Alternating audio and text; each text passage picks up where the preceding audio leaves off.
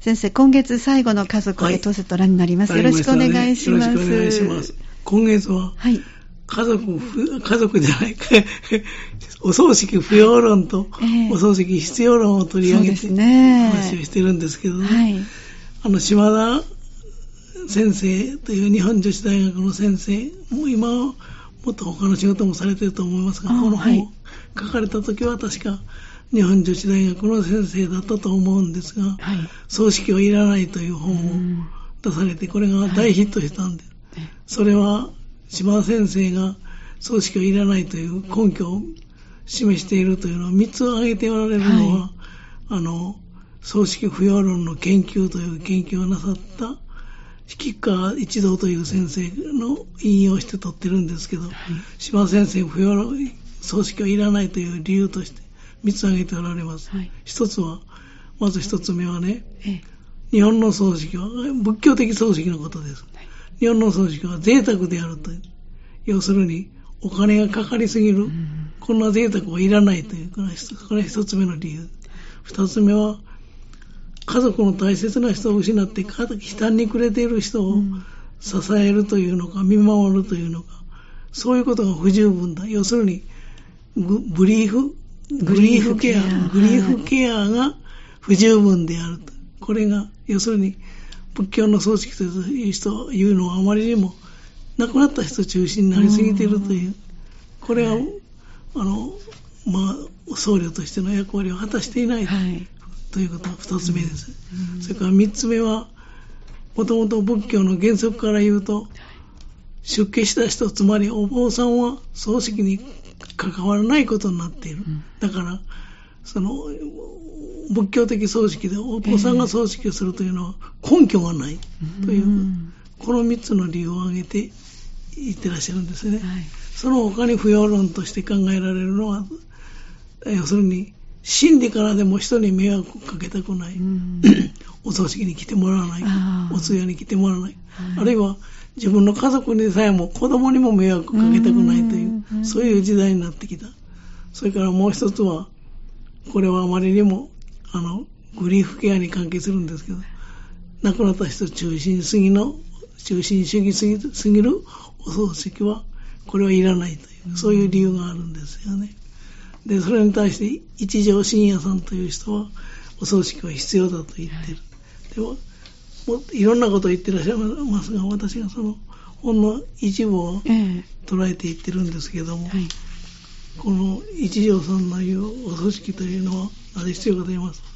人生最後の自己実現の場だ。うん人生の卒業式だと、お葬式はね、ええそういう捉え方をしているという、だからお葬式は必要なんだと、まあ、こんなことを言ってらっしゃるというお話をしてきたと思うんですよね。で、あの、そこでも言いましたように、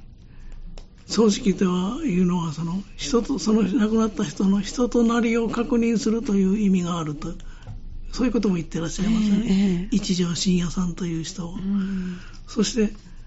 旅立つ人からすればそれは人生今言いましたように最高の自己実現であり、うん。最大の自己表現の場だ、はい。そういう捉え方を確かにそれもありますね。ありますよね、ええ人生の卒業式というなかなかはい。いい捉え方ですよねそうですね。ええイメージがはっきりと伝わってきますね。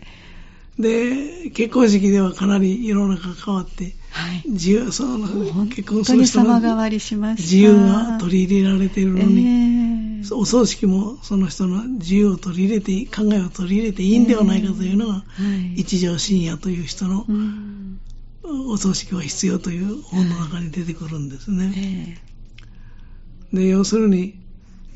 あの、どういうことかと言いますと、自由な発想でやってもいいんではないか、お葬式もね。えはい。葬式は従来のスタイルとらわれずに、自由な発想でやりたいという人が増えてきていると。うんまあ事実そういうことが増えてきているというのも、はいあの、日本消費者協会のはい。調査でも、その人のやりたい方法でお葬式をしたらいいんではないかと考えている人がかなり多い。はい。しかし仏教のお葬式のやっている実際のお坊さんから言われすると、それは具合が悪いところもたくさん あると思うんですけど、えーはい、まあ一般の人はそう考えているということですね。その自由にやったらいいんではないか、あるいはその自己表現の場、最大の自己表現の場だ、お葬式は自己実現の場であり、自己表現の場だということになると、お葬式というのはなくならないだろうというのが一条さんの考え方です。はい、考え方ですね、えー、で、これからのお葬式というのは一人の人間として究極の自己表現のする場所となっていくだろうというふうに、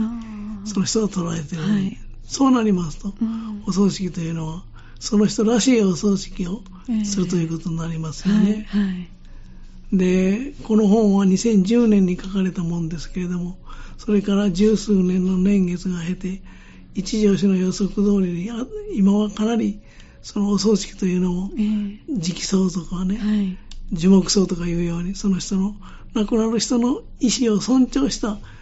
実際に葬送が行われつつあるという,、そうですね、いうことですよね。はい自分の葬式は自分でプロデュースするというのが、自分でマネジメントする人も 少しずつ増えてきているということも事実です。例えば、私の葬式にはこんな音楽を流してほしい。えーえーはい、葬儀屋さんもそれを受け入れてやってる傾向もありますしね。えー、で要するに、お葬式も家族の個人化という話は何回かやってきましたけど、うん、家族の個人化と同じように、お葬式も個人化しつつあるとも言えると思う。うん、だから、本当にそのその人らしい生き方、その人らしい創造のあり方というものが、これからはだんだんと増えてくるだろうということですよね。はい、で、一条深夜という人もね、人生最後のセレモニーである葬式を考えるということは、自分の人生のフィナーレの幕引きをどうするかということを考える。うん、こうなりますと、はい、お葬式というのは生きたものの務めではなくして、なくて、もう死んでいくものがそのプロデュースしたり、マネジメントして、私はこうしてくれという、ちゃんと、もう、なんていうのな、あの、もう、良い人、はい。そして、息を引き取るという、えー、そういう時代になりつつあるという気がしますね。えー、で人生の卒業式と考えると、まさにそういうことが言えると思います。えー、で、一吉も言っておりますように、これからのお葬式というのはね、あの人らしかったねと言われるようなお葬式にしたらいいんではないか、はい、ということです。えー、だから、そういう意味で、その素敵な人生の卒業式にすればよいと言っているんですね、一条さん。そうすると、死ということを不幸と考えることはなくなるだろう。そうですね。ということも書いていましたわ。はいそうかもしれませんね。えー、でで、この考え方は要するに、自分の葬式というものは他人に任せずに、自分の希望を取り入れて、その人らしい葬式をするという、そういう解釈になりますよね。そうですね。で、葬式もその人らしさを出すということになればいいということになりますと、葬式も多様化してくるということ、うん、その今はその人の生き方も多様化してかしますけども、はい、卒業式も多様化するという可能性も出てきますよね。ですね。で、この理屈はずっと進めていきますと、はい、旅立つ側からしますと、うん、葬式というのは最高の自己実現の場であり、うん、最大の自己表現の場だということになりますと、えーはい、葬式をしないという選択は なくなってしまいますよね。はい、そうですね。だからこの人は葬式は永遠にあるだろう、えーはい、続くという考え、えー、というのか、そう考えるべきだという主張です。はい、で自分を表現していないことになる、葬式をしないということは自分を表現していないことになってしまいますよね。生きている間は非常に自分らしく生きることが幸せの一つと言われてますけれども、えーえー生きてきて死んでからも自分らしいその人らしさを表現する時代が来たと言ってもいいかもしれませんね。え実際はその時代とともに変化していく個人化の時代になりつつありますけれども、それにつれてお葬式も個人化の時代を迎えたということが言えると思うんです。えーうん人生最後のヒノキ舞台、はい。あるいは人生最後優秀の美を飾ると、えーそういうことも考えてもいいんではないかということをこの人は言っています。そうですね。そういうお葬式ということになりますと、はい一条さんが葬式は必要論唱えているというのも意味はあると思うんです、そうですね。そうなりますとね、その人によってその人、その人らしい葬式を想定してみますと、例えば地味なお葬式、はい。あるいは派手なお葬式、自分はどっちをするとか、あるいは質素なお葬式で良いというか、豪華なお葬式をしてほしいと。うん。あるいは泣かせるお葬式を望むか、あ笑わせるお葬式を望むかとか、ー あー、本当ですね。いろいろ出てきますね。形式に割ったお葬式、形にはまったお葬式をするか、突拍子もないお葬式をやりたいとか、えー。要するに、あの、なんていうのかな、そのお葬式というのは、その人がどんなお葬式を求めるかということによって変わってくるということも考えられますよね。それも含めて、その人の、あの、人となりを表す式になるわけですもんそうですよね。ね。うえんー。だから私もこの本を読むまでは、えお葬式というものは、生き生きた人が亡くなった人を送るための儀式だと思っておったけど、はいはい。必ずしもそれにこだわる、まあそういうお葬式もあってもよいけえれども、えーその人、亡くなっていく、死にゆく人はえ、ーどんなお葬式を望むかということによって、はいお葬式のあり方は変わってくるということも言えないと、言えなくはないと思う。そうですね。そこでですわ、その宗教とどう絡めるかああ、そこか。問題がありますよね。ですね。それが難しいところですえね。えでもただ一つ、まあ宗教家の人たちはまた違う考えがあると思うんですけれども、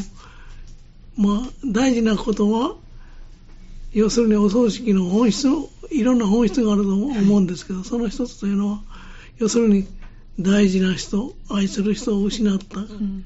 悲しさを癒して、それを乗り越えるための儀式であるという、これは間違いないです、ね。間違いないですね。そうですね。でそれを、要するにグリーフケアがあるということは一つだ。うんこれを忘れないでおおいてほしいと思う、と思うんですね。はい。で、これに関連してね、もうちょっと話を続けたいんですけれども、はい。途中で終わった具合があるんで、来月、はいもうちょっとこの続きをはい。させていきましょうか、あ、わかりました。葬式不要論と葬式必要論の両方をええ提示して、はいさて、皆さん我々はどっちを取ったらいいうのか、ん。というすごく興味のあるお話、いろんなヒントを今日もいただきましたね。えええーまた考えるきっかけになってもいいかもね。いいかもしれませんね。はい。まあ、8月になるとお盆もありますしそうですね。まあ、家族が集集まる機会もございますね。ね、ちょっと考えてみてもいいかもしれません。はい、ありがとうございました。じゃあ来月もまたよろしくお願いいたします。えーこの時間お話をいただきましたのは、港川短期大学元学長、社会心理学ご専門の大前守先生でした。どうもありがとうございました。ありがとうございました。